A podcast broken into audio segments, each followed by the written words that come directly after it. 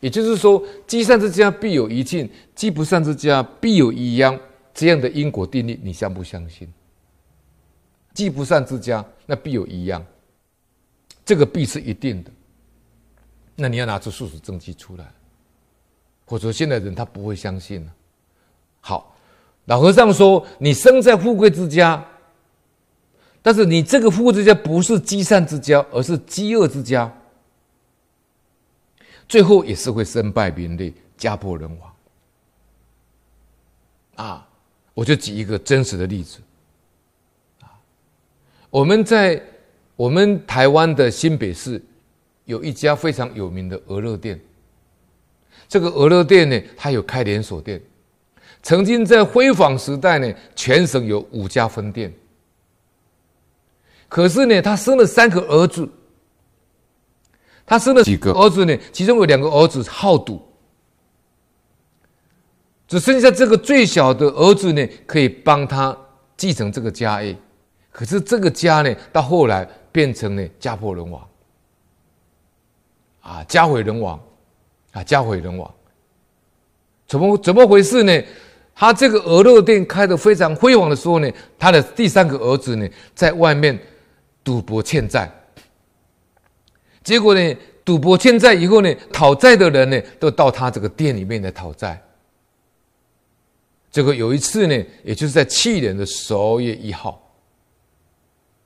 这些讨债的人呢，到他们这个店里面，鹅肉店要来讨债，但是这个老板的这位鹅肉店的老板，他的最小的儿子呢，告诉这个讨债人说呢，我们真的没有钱了。结果当天晚上呢，他们这个鹅肉店就被人家纵火烧，就放火烧这个鹅肉店，造成一死五伤的悲剧。那这个一死五伤呢，后来这个老板娘呢本身也受到这个灼伤，后来报道是说她未脱险境呢。事实上，我后来知道呢，后来呢。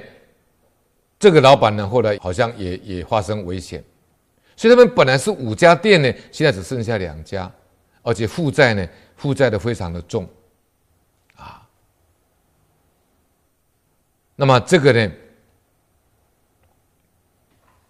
新闻报道呢，啊，说他们这个鹅肉店呢，鹅肉店啊，到后来经营不下去的，就变成关门了，啊。啊，也造成这个这个死亡，所以这个这这是感应的道理呢，就是我们要认识因缘果报。老和尚我讲啊，最重的业呢，就是造杀业，就最重也是造杀业，所以造这个杀业呢，它绝对会有因缘果报的。你要了解因缘果报，你肯定因缘果报的事实啊。那么真正你相信了，作为我们这一生做人的准绳。我们起心动念，言语造作，自然就能够收敛，能够约束，就知道趋吉避凶。你知道断恶修善，这是圣贤人的教化啊。